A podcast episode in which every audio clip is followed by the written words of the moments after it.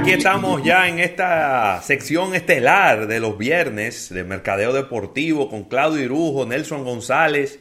Se está quemando la pelota invernal dominicana después de este anuncio. Ay, Dios mío. De que ya eh, dos equipos, está muteado Rafael, está muteado. Voy para allá. Ok. Que dos equipos de béisbol han han tenido brotes de coronavirus. Porque no fue una persona o dos personas. Estamos hablando de que uno, un equipo tiene seis personas infectadas, entre ellos su manager, nada más y nada menos. Y otro equipo tiene seis jugadores infectados.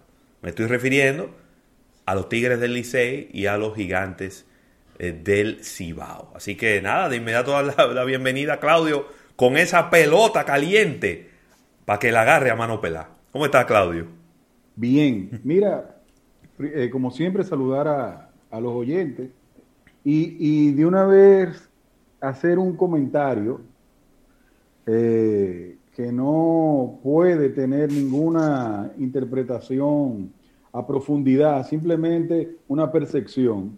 Y es que no me explico si se había hablado tanto de de lo que es la preparación para eh, tener el torneo, no me explico cómo no hay un plan B. Y me explico. Okay. Lo más lógico es que no aquí, en cualquier lugar donde se haya hecho un evento deportivo de esta magnitud, bajo estas condiciones, lo lógico era que se infectara. Sí, claro, es así. O muchos o pocos. Sí. ¿Cuál es el plan B? el plan B es suspender eh, la cartelera, suspender ese equipo.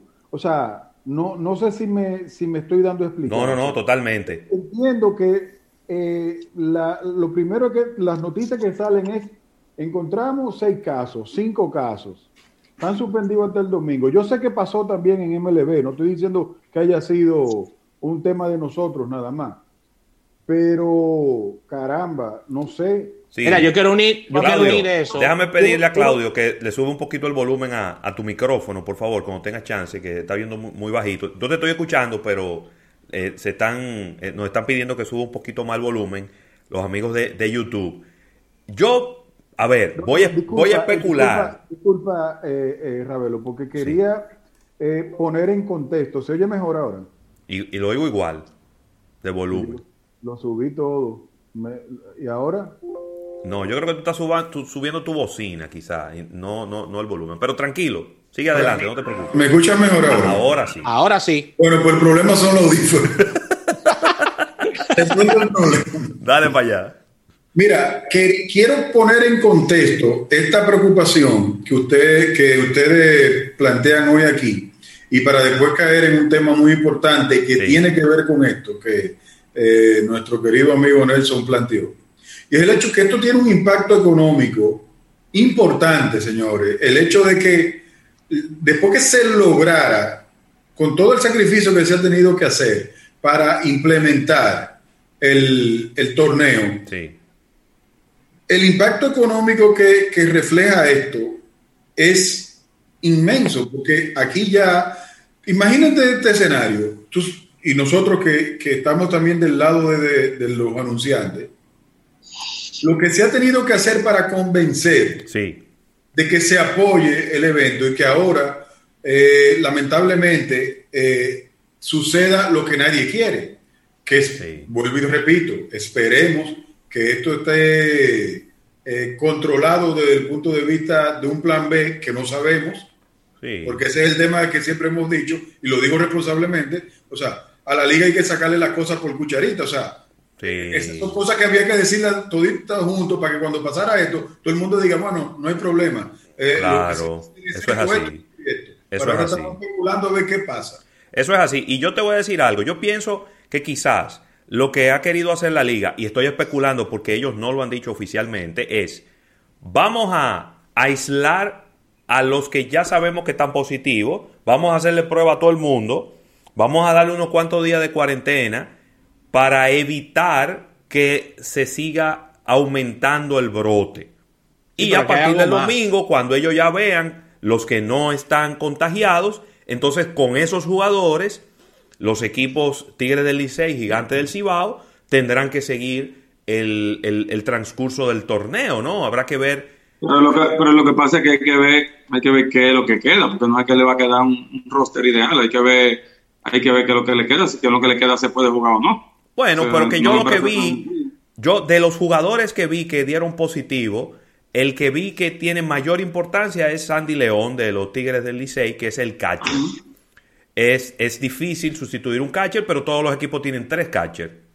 Entonces ellos van a tener que jugar con otro. Hay un lanzador que es muy importante que se llama César Valdés, pero un lanzador eh, juega cada cuatro días, cada cinco días. Entonces, los equipos van a tener que bandeársela como puedan.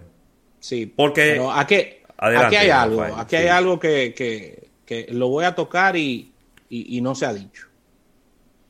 Demasiado rápido este brote y esto es un muy duro golpe para la imagen de la liga y de los equipos. No porque, no porque se contagien, porque es, es, es algo que puede pasar, pero el hecho de tú anunciar tantas medidas y apenas a muy pocos juegos se, se arme este brote, para mí es un duro golpe de imagen para lo que es los equipos y la, y la misma Lidón. De verdad lo digo y no estoy diciendo con esto que no podía pasar.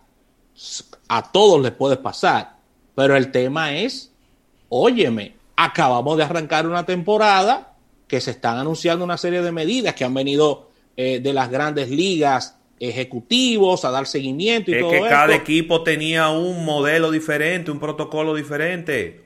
Eso no fue lo que se dijo en, las entrevistas aquí. Todo... Eso no fue lo que se dijo. pero yo te estoy diciendo no lo que se dijo, yo estoy diciendo lo que se hizo. Ah, bueno, y eso es otra cosa.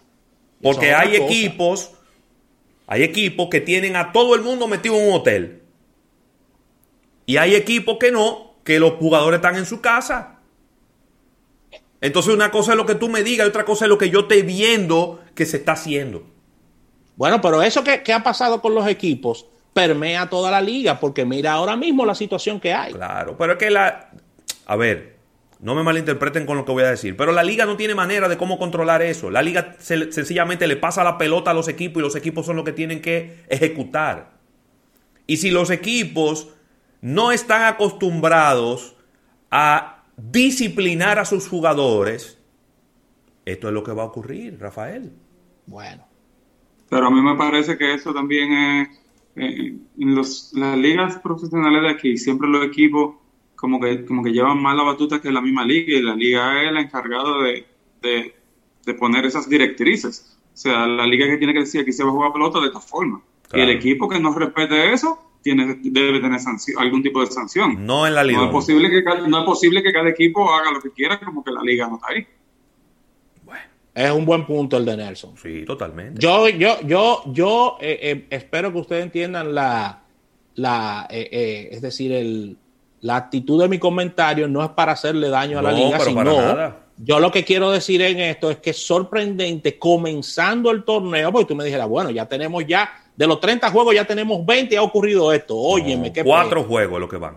Cuatro bueno, yo no juegos. Sé si es una mala imagen, porque yo creo que ahora mismo estaríamos, como dijo Rabel ahorita, especulando. Yo no sé si es una mala imagen o buena imagen. Ese para mí, de verdad, eh, eh, respetando el comentario de Rafa, no, no es ni siquiera el gran problema, porque insisto, o sea, eh, nosotros sabíamos que no tenemos los mismos niveles de protocolo, si se quiere, o las condiciones para llevar el protocolo que tenía, por ejemplo, la MLB. Como la MLB no tenía las mismas condiciones para llevar el protocolo de la burbuja de la NBA. O sea, eso, eso ya sería ser un poquito injusto eh, cargarle el dado a eso. A mí lo que me preocupa es cuál es tu planteamiento basado en que esa es una realidad que te podía pasar. Esa, es mi pregunta. Pero además, eso no, lo, Pero además, Claudio, yo pienso que queda demostrado que esos protocolos no eran suficientes. Míralo ahí. Creo yo, ¿verdad? Porque si de seis, seis equipos, tú tienes seis equipos, y el 33% de esos equipos al cuarto juego de la temporada tienen un brote, entonces el protocolo no es suficiente. No, o el protocolo no fue respetado. Porque bueno, también, también. Pero como no lo sabemos, como no tenemos la información de si fue o no respetado el protocolo, yo debo de asumir que sí. Entonces digo, entonces el protocolo no fue suficiente. Entonces quizás... Yo, no sé si ustedes recuerdan, pero que te interrumpa, pero yo no sé si ustedes recuerdan que hace, que hace yo diría hasta más de un mes, un par de meses, cuando se empezó a hablar el tema del IDOM, ustedes mismos planteaban la pregunta, tú y Rafa, de, a mí a Claudia nos preguntaban siempre con bocapié, ¿estamos listos para que haya Lidón? Sí. Esa pregunta la hicimos por varias semanas. Sí. Y en ese momento yo dije de que desde mi humilde opinión no estábamos listos para jugar pelota este año. Es verdad. Por, por múltiples razones. Es verdad. Entonces por eso, por eso a mí no me llama ahora sorpresa, porque precisamente en ese momento yo lo que decía es, yo no veo las condiciones de organización para que pueda pasar un torneo bajo este contexto del país. Y míralo ahí. Lo que pasa es que después nos embriagamos con, el, con, con, con el, la noticia de que ya el torneo iba, de la fecha, de empezamos a oír los rosters, empezamos a oírlo, em, empezó la temporada, empezamos a ver a, los, a los equipos jugando y de repente eso, e, esa sensación de felicidad, de satisfacción, nos embriagó y ya, y nos olvidamos del protocolo y todo el mundo nos dijo que en todo el equipo había un médico y que todo el mundo se estaba cubriendo con eso y al final tenemos que darte la razón. Es decir, no, no, no estábamos ready, no estábamos ready para eso. ¿Qué problema? Nada, vamos a esperar. Y cuando, yo, dije eso, no es que yo no quería ver pelota, yo quería ver pelota pero, mundo, pero, pero, tampoco uno se puede tapar los ojos con, con el dedo chiquito. No, tú eres un fanático furibundo de los caimanes del sur. Mm. Los caimanes del sur, a hacer un cuento. Ofrezco. No, hombre, bromeando. Bueno. Miren, eh, eh, un, un, paréntesis, agradecer rápidamente a Lubricantes Amali y Altis el auspicio de esta sección eh, que llega a ustedes. Entonces, señores, la pregunta es rápidamente en este último minuto, desde el punto de vista, Ravelo, de calendario, ¿qué, qué pudiera estar sucediendo, Claudio y, y eso, calendario. Nelson? Yo te voy a dar mi opinión de lo que pudiera ocurrir, porque no son dos juegos. Estamos hablando de que Licey no pudo jugar miércoles por la lluvia, pero jueves por la lluvia. No va a jugar viernes, no va a jugar sábado, no va a jugar domingo. Son cuatro juegos. Yo creo que va a haber que reunirse la liga, va a haber que tomar una decisión, va a haber que hacer dobles juegos de siete entradas para poder darle alcance al calendario pero Cuando te refieres doble juego, doble juego en un día. En un día, doble en juego. Cartelera. En un doble, mismo doble cartelera. Doble juego okay. el mismo día de siete entradas, que fue la medida que tomó las grandes ligas en un momento determinado cuando le pasó esto mismo. Yo no creo que ahí no hay sorpresa, yo creo que es el mismo librito de, de la MLB el que estamos el que estamos aquí y la lluvia que no nos está ayudando. Es verdad. No sé qué, qué, qué piensa Nelson. Yo, en, yo, yo Claudio. Mi, mi inquietud, eh, entiendo que de cara a los patrocinadores es que debe haber una especie de, de anuncio de sí. que la liga diga que, que, o los equipos digan qué van a hacer, porque es un momento de cuidar lo logrado. Y lo logrado no es solamente que se diera el torneo, era lograr que en mayor o menor medida se encontrara el apoyo. Yo pienso que eso es un respeto que se merece todo el que está involucrado claro. en, en el evento. Ese, esa es una opinión sana, ¿no? sí. sin, ni, sin ánimo de... Simplemente pienso que, que, no, que, como pasa casi siempre, nos enteramos en las noticias de cosas que, que vienen sin respuesta. No me refiero a la liga nada más, me refiero a cualquier cosa que suceda en este país. Es que se cayó esto, ok, ¿cómo se levanta? Ah, bueno, eso hay que esperar otro claro, momento. Claro. Interesante, interesante sería conocer o saber, que ya no lo sé, si dentro de los acuerdos comerciales de este año con las marcas había cierto asterisco, porque este era un escenario que, que había mucho chance de que pasara. O un seguro. Entonces, entonces exactamente, entonces ya de por sí uno sabe que la marca estaba medio tímida por todo este tema, se montaron muchas marcas, pero entonces hay que ver de qué forma se montaron o, claro. o qué se acordó, porque tampoco creo que, que las marcas estuvieran tomando decisiones medio a la ligera en este contexto. Así mismo.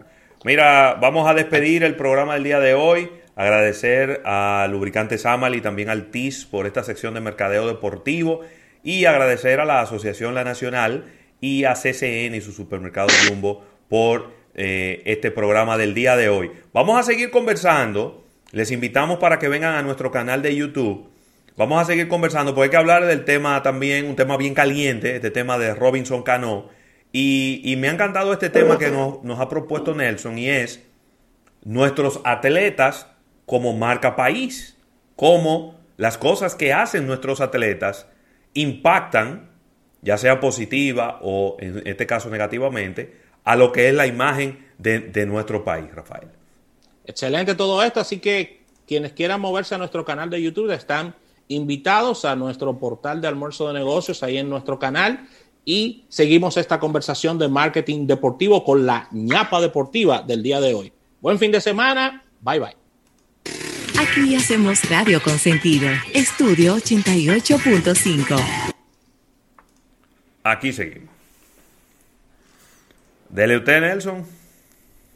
No, y vamos a arrancar primero con el tema de Canon. Ese tema de Canon, eh, realmente un, tema, un tema sumamente lamentable eh, desde todo el punto de vista. Desde el punto de vista fanático, uno ve como una carrera tan relevante como la de Canon se, se, va al caño. O sea, para mí, una carrera que ya, que ya puso su punto final ahí, ¿no?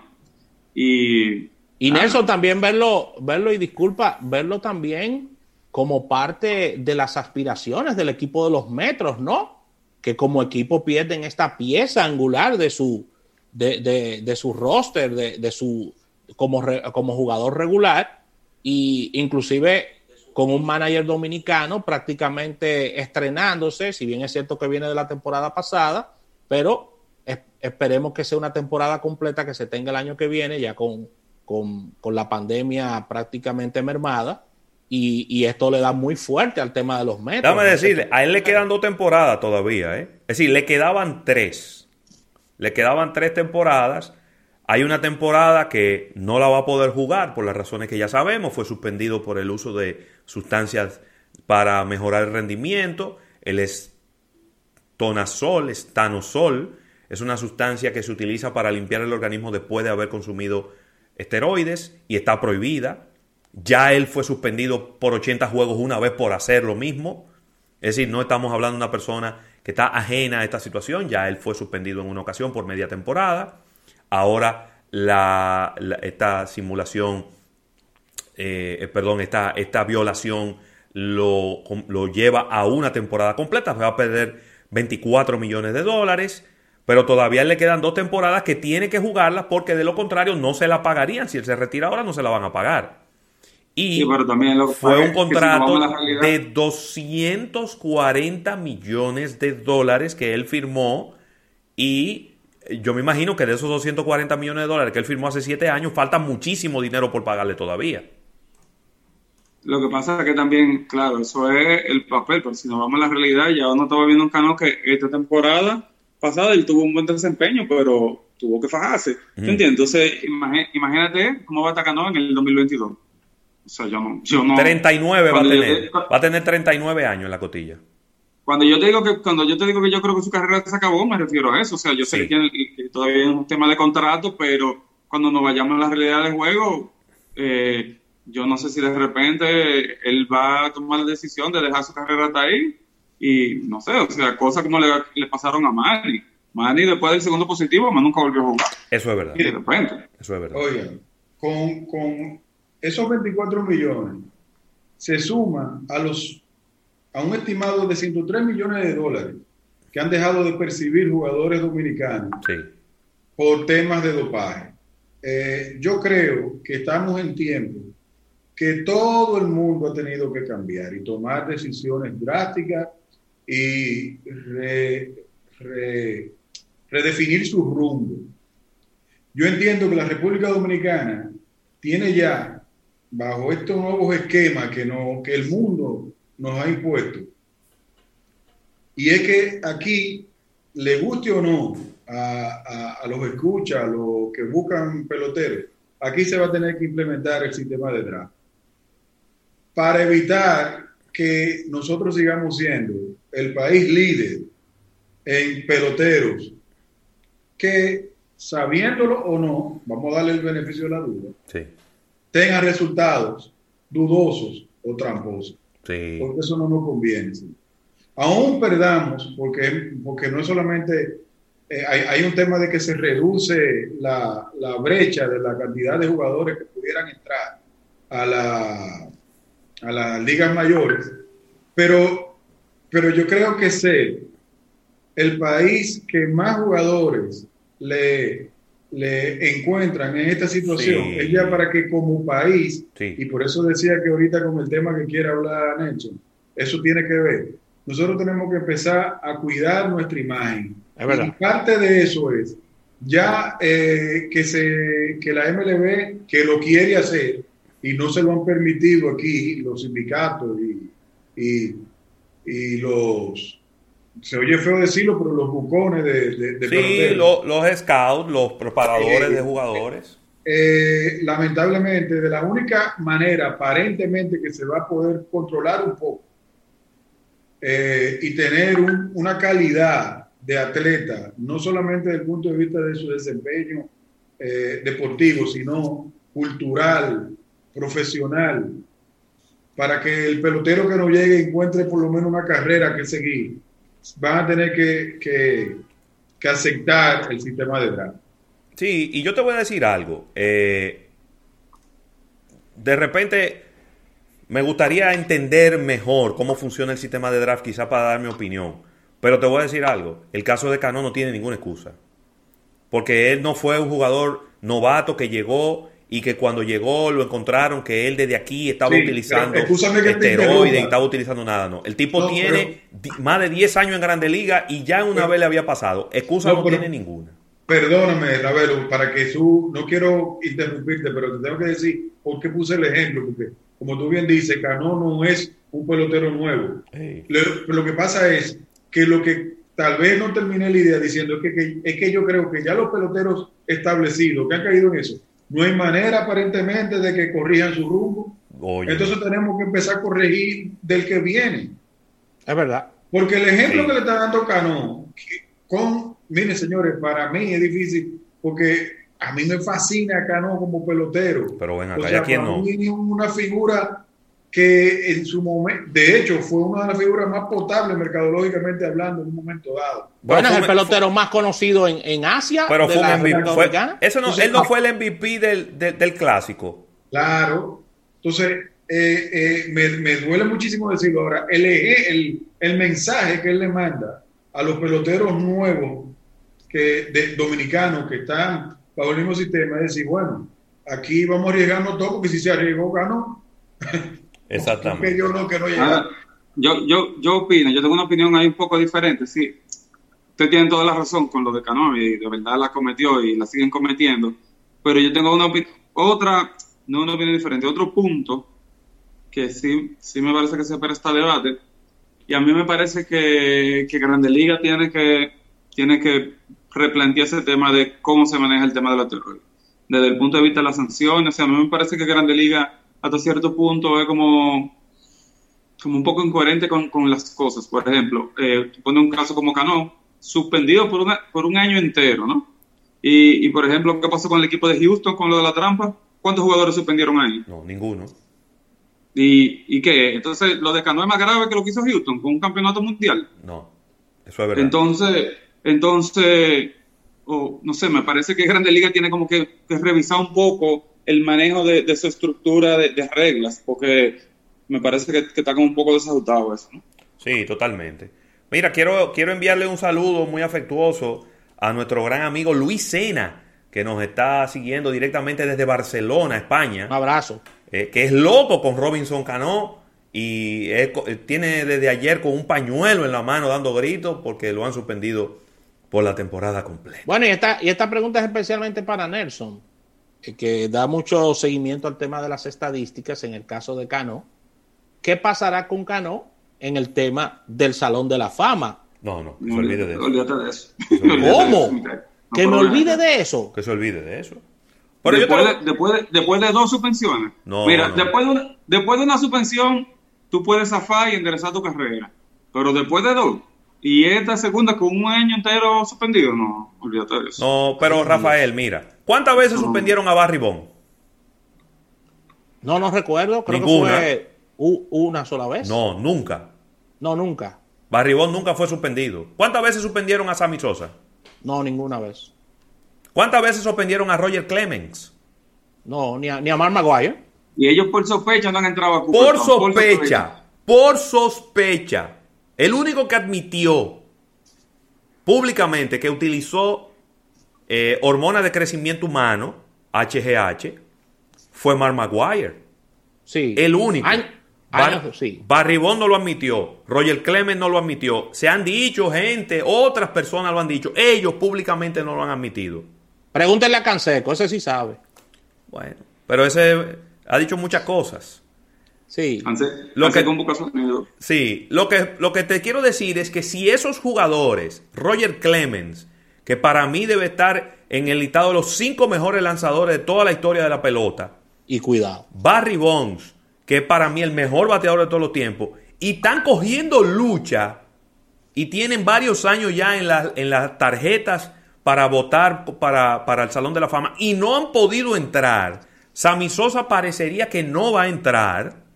Lamentablemente, aunque no es mi deseo, yo creo que Sammy Sosa tiene. Sammy Sosa y Mark Maguire no, no Salón de la Fama, no. El Salón de la Fama debiera hacerle un salón a ellos dos solos. Porque si no fuera por ellos dos, probablemente el béisbol no estuviera en el lugar en que está hoy en día. Pero ese es otro tema. Imagínate tú un Manny Ramírez, que como bien dijo ahorita Nelson, después de una segunda suspensión no pudo regresar al deporte, y ahora un Robinson Cano. Yo creo que para ellos es prácticamente imposible entrar al Salón de la Fama. Esa es mi opinión. Sí, eso no, eso no, va a pasar.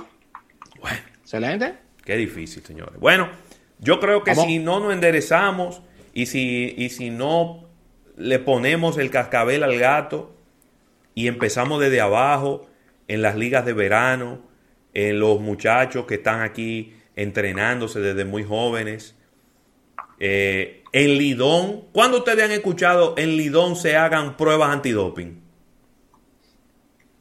Lidón no hace prueba antidoping. Ninguno de los equipos de Lidón hace prueba antidoping. Están haciendo la de COVID ahora porque obligado. Entonces yo creo que tenemos que cambiar el approach que tenemos hacia el tema de las sustancias prohibidas. Porque es muy bueno quejarnos de, de que somos el país con más jugadores, pero no estamos haciendo nada para cambiar esa realidad. Y ahí estoy completamente de acuerdo con, Claudio en ese sentido. Que está, cogió cuál y no quiere hablar. Así mismo. Bueno, nada, señores. Eh, se terminó el programa del día de hoy, Rafael. Bueno, excelente. Gracias a nuestro público por darnos seguimiento a través del canal de YouTube. Reiterar eh, el agradecimiento a las marcas tanto Altis como lubricantes Amali, que hacen posible este, esta ñapa eh, de marketing eh, deportivo. Y nada, todo lo, que, todo lo que queremos es que se restaure el tema y ese, eh, del béisbol. Y ese tema, Rafael, de, marca país relacionada con el deporte, yo creo que eso da para que lo toquemos en amplio. Porque no solo involucra al béisbol, involucra al voleibol femenino, involucra al boxeo, involucra al atletismo, involucra todas las aristas del deporte. Yo creo que vamos a tener que tocar eso ya en, extenso. Yo quería, yo quería robarme dos minutos ya para irnos, que, ese tema lo tenía en carpeta y, lo, y, con, con toda la emoción de estos tópicos, pedirle un minuto a Nelson y a Claudio de que me den sus impresiones con relación, independientemente de lo que pasó, al comienzo del, de las transmisiones del béisbol invernal. Yo estoy viendo que no se está haciendo nada nuevo desde el punto de vista de transmisión. No sé qué opinan ustedes. Los primeros partidos me lo he encontrado extremadamente aburridos, que me disculpen. Sí, muy, muy, monótonos, muy monótonos. Muy monótonos, muy pasivos. Vemos una, una transmisión que está haciendo las mismas cosas que en años pasados y, y nos cansamos de decir aquí que parte de la emoción va a gozar, eh, eh, va a caer en los hombros de los narradores y, veo que están haciendo lo mismo y de verdad que, oye, en par de juegos estaba cabeceando yo. ¿eh? No sé qué opinan ustedes. Mira, yo, yo entiendo tu punto y, lo hemos dicho muchísimas veces, pero habría que ver. Aquí es un tema espinoso. ¿Sabes por qué? Porque así como nosotros queremos ver otro tipo de narración, hay gente, acuérdense que el béisbol eh, tiene todavía, eh, mantiene un público muy mayor. Sí. Que yo también te puedo decir que oigo gente que no le gusta la chabacanería en, entonces hay que buscar un punto medio en cuanto al narrador me refiero. Ya en cuanto a los recursos tecnológicos que se puedan utilizar, también le doy un poquito de, le tiro un poquito la toalla aquí no hemos podido tener una cámara de repetición decente para uno darse cuenta cuando pide la repetición. Sí, es verdad. O sea, imagínate tú, es un tema de recursos. Todo borroso. Eh, no le estoy, no quiero parecer que le estoy tirando la toalla eh, eh, al, al, sí, al torneo. Al béisbol. Pero pienso que habían demasiadas prioridades para empezar este torneo y tal vez, tal vez esa responsabilidad tendría que recaer en cada profesional de la narración, tal vez viendo lo que son las tendencias que se están pasando fuera, como en cualquier otra parte del mundo. Pero estamos en un, momento difícil donde, ok, tenemos que captar al público nuevo, pero yo no creo que el público nuevo se vaya a, su, la variable más fuerte sea el cómo lo estén narrando. Al contrario, tú puedes afectar ahí al, al, público que ya tú sabes que tiene, que es un público de 50 o 40 y pico en adelante, que es probable, y lo hemos oído muchísimas veces, que no quieren ni siquiera que se hagan chistes en, en, la cosa. Ni que, ni que manden saludos. Exactamente. Pero yo te voy a decir algo, y nunca pensé que iba a hacer este comentario, ¿eh? De repente, en esta temporada, el estilo de Franklin Mirabal hace sentido. Óyeme. Yo, bueno, sí. De repente. Nelson, Nelson, di, lo que vas a decir, que, yo voy de la mano con lo que dice Ravelo, porque, a ver, él vino con más picante y vino, y vino, y vino más rápido en esta temporada, Franklin. Franklin cambió inclusive, está más acelerado y es parte de lo que estábamos diciendo. Pues yo he visto los partidos con Franklin. Sí, sí, sí. A mí se me hace difícil, pero lo he visto, sí. Sí, cuéntame eso.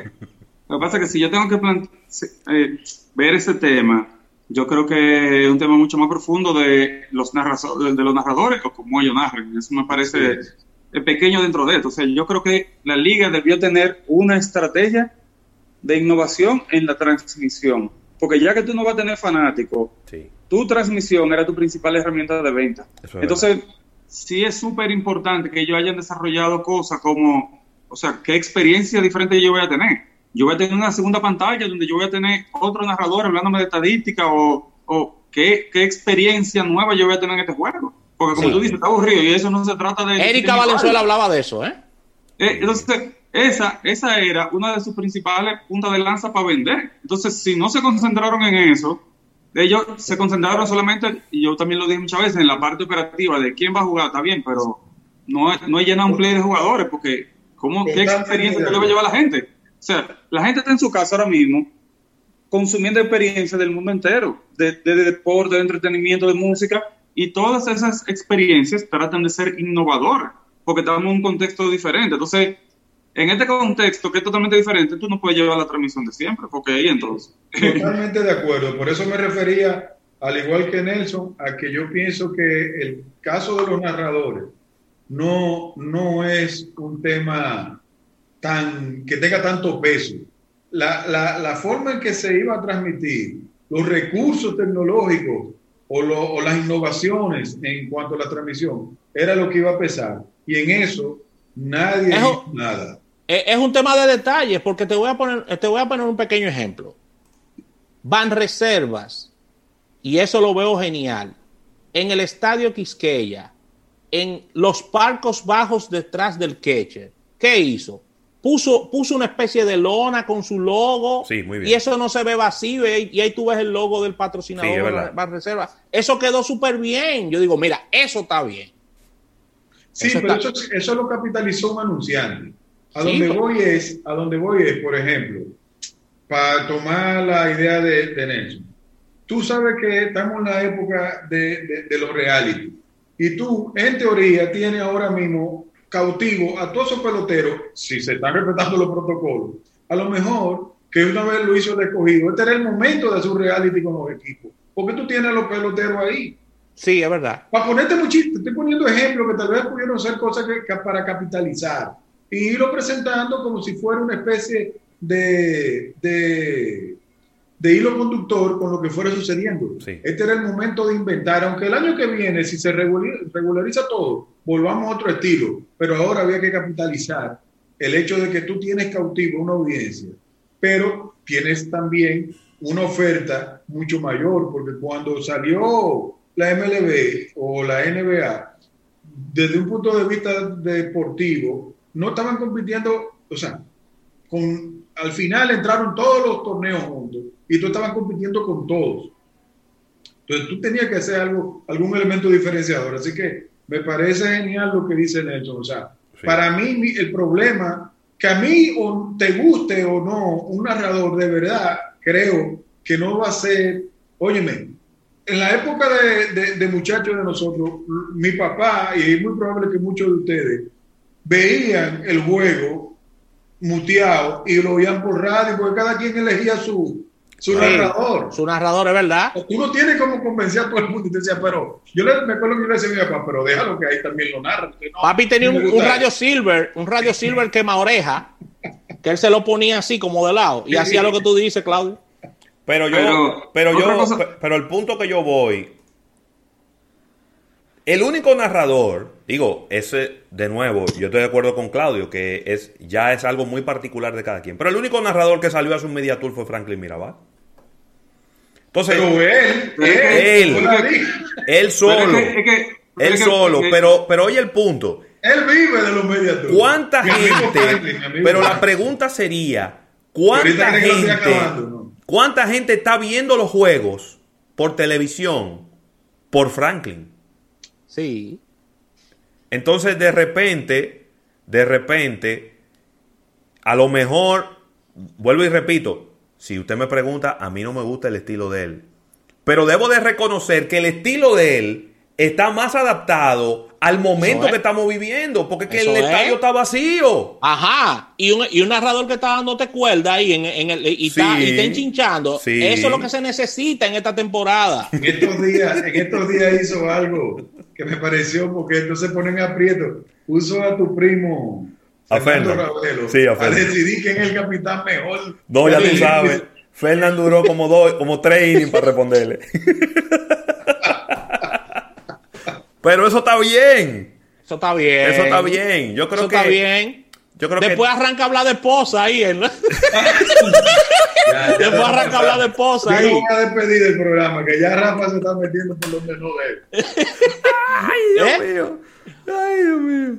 Así que gracias, gracias a ustedes, señores. Quería tocar esta partecita y de verdad que, que entiendo que sí, que, que debe, debe mejorarse la experiencia. Por ejemplo, este año debieron venir el, tiguerito, el tiguerito que es la mascota del Licey y el, y el león de, eh, el Rufo, venir como con hijitos como para interactuar y ellos están bajo máscara y se... Yo creo que... Están de cambiar, están de cambiar su disfraz ya. Que Rafa está por relajado. ¿Eh? Mira, están, de cambiar su disfraces ya. ¿eh? Es verdad, es verdad. Están peleados. Los dos, los dos, es verdad. Todos. Yo creo que el único disfraz que está nuevo es el de, el de los toros. Sí, porque, eh, óyeme, pues tengo que llamar a mi amigo Aguilo. ¿Y qué fue lo que le pasó a la trompa de, del elefante? la estrella. ¿Eh? Eso quedó raro, ¿eh? Eh, eso quedó raro. Eso quedó raro, eso quedó raro. Voy a llamar a Aguilo, voy a preguntarle. Nelson, y yo no nos hacemos responsables de los comentarios que ustedes. De los comentarios emitidos por la administración. Oye, yo no más me estoy riendo. ¿Eh? Yo no más me estoy riendo. Sábelo, pónmele ahí a los muchachos de YouTube la trompa de, Señores, de la mascota de la estrella. No, no. no, no, no, no, Yo creo que esa trompa, esa trompa hay que sacarle punta. Está, está en bromona. Está en bromona. Por primera vez me atrevo yo a despedir el programa y a, y a agradecer me disculpan si hay algún estrellista en el canal de YouTube. No, no, no, pero está, rara la trompa. ¿eh? Yo estoy diciendo, oye, me mencioné cinco equipos, porque creo que solo hay uno que tiene un uniforme relativamente nuevo, que es el de los toros. Sí. el uniforme de la, mascota del escogido, del Licey, de las águilas, están de cambiar. Las estrellas están de cambiar ya, ¿eh? Ya están peleados. Yo creo que eso es parte también de la imagen que, que, manda un, equipo a sus fanáticos a través de sus mascotas. Es verdad. Así que ahora sí, despedimos. Buen fin de semana, señores. si ven a la mascota de las estrellas, ya le calmó el sol. Fíjense en la trompa. ¿Eh? Le manda saludos todo el fin de semana. Así que pásenla bien, señores, y nos reunimos el próximo lunes. Bye bye.